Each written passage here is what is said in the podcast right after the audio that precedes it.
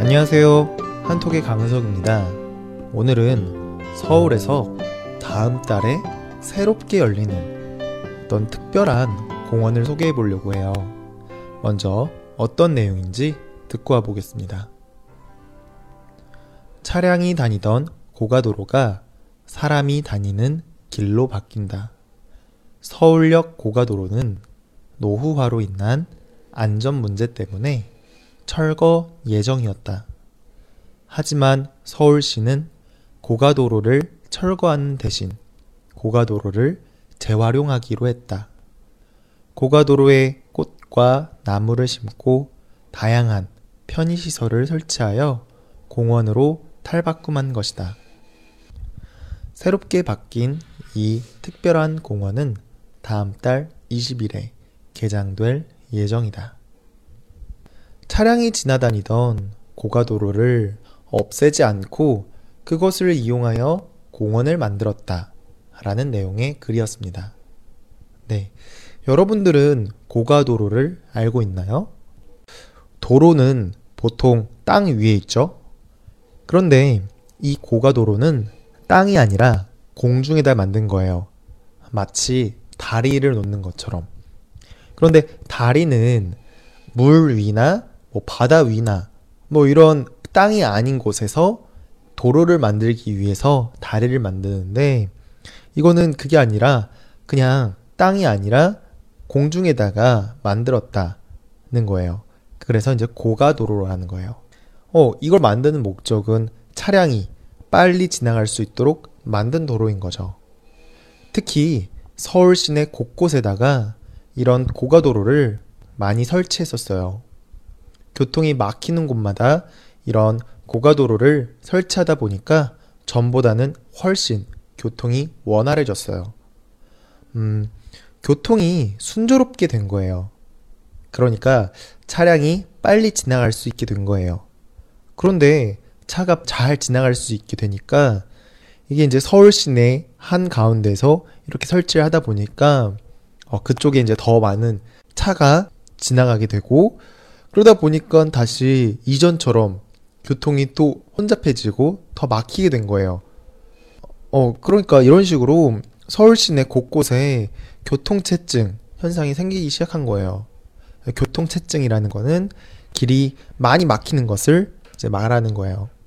그리고 교통체증뿐만 아니라 사람들이 걸어 다니기가 굉장히 불편해졌고 다양한 또 다른 문제들이 생겨나기 시작했어요.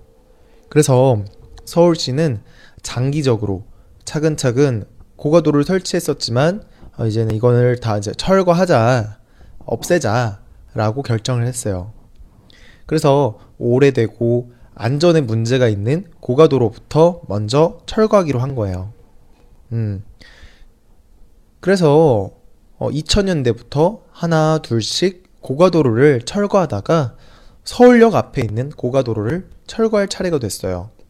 그런데 사실 서울역 앞에 있는 고가도로는 다른 고가도로와는 좀 다른 상징적인 의미가 있는 곳이에요. 50년, 60년 전, 어, 그러니까 한창 서울, 그러니까 한국이 굉장히 많이 발전하고 있을 때, 특히 그, 그곳의 이제 중심은 서울이었죠.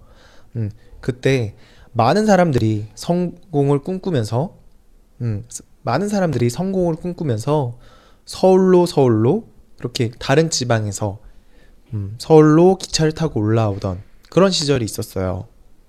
그렇게 기차를 타고 올라오면 서울역에서 딱 내리게 되는데 어, 사람들은 이제 그때 어, 서울역과 서울역 앞에 있는 그런 광장, 서울역 광장 그리고 서울역 고가도로를 보면서 와 여기 굉장히 발전한 곳이네 라고 뭐 감탄을 하고 어 그리고 이제 여기서 이제 성공을 다짐하고 이렇게 상경이라고 하죠.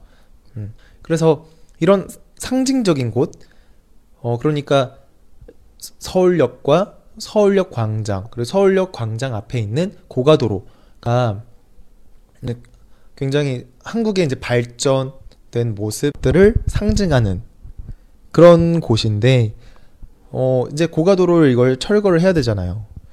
그러다 보니까 아 이거를 그냥 함부로 철거하지 말고 혹시 다른 방법으로 활용할 수 있는 방법이 없을까 고민하기 시작한 거예요. 그러다가 이제 결정을 하게 된 것이 철거를 하는 게 아니라 이 도로 위에 나무도 심고 꽃도 심고 길도 만들어서 공원으로 만들자라고 결정하게 됐고, 어, 그래서 이제 공사를 다 하고 이제 이 특별한 공원이 다음 달에 개장이 된다 라는 그런 내용이었어요. 사실 서울역 고가도로를 공원으로 바꾸자 라고 했을 때 시민들이 좀 많이 반대했었어요. 왜냐하면 안전하지 않아서 철거하기로 했었던 그런 고가도로 아니었냐. 그런데 이것을 공원으로 만들어서 사람들이 돌아다닐 수 있게 하면 이거 여전히 안전하지 않은 거 아니냐라는 거예요.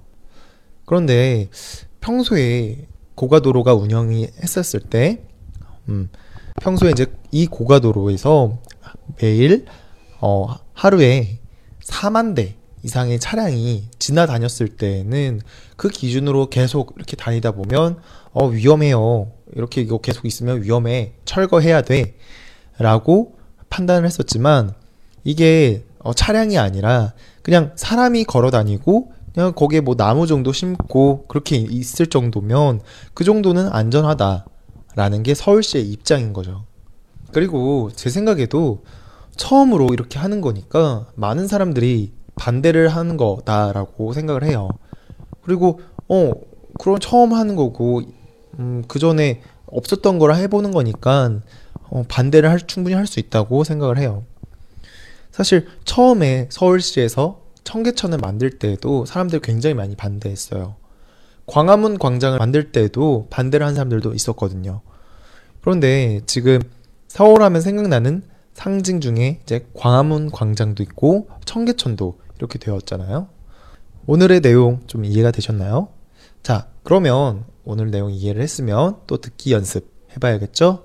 반복해서 듣고 와보겠습니다. 차량이 다니던 고가도로가 사람이 다니는 길로 바뀐다. 서울역 고가도로는 노후화로 인한 안전 문제 때문에 철거 예정이었다. 하지만 서울시는 고가도로를 철거하는 대신 고가도로를 재활용하기로 했다. 고가도로에 꽃과 나무를 심고 다양한 편의시설을 설치하여 공원으로 탈바꿈한 것이다. 새롭게 바뀐 이 특별한 공원은 다음 달 20일에 개장될 예정이다.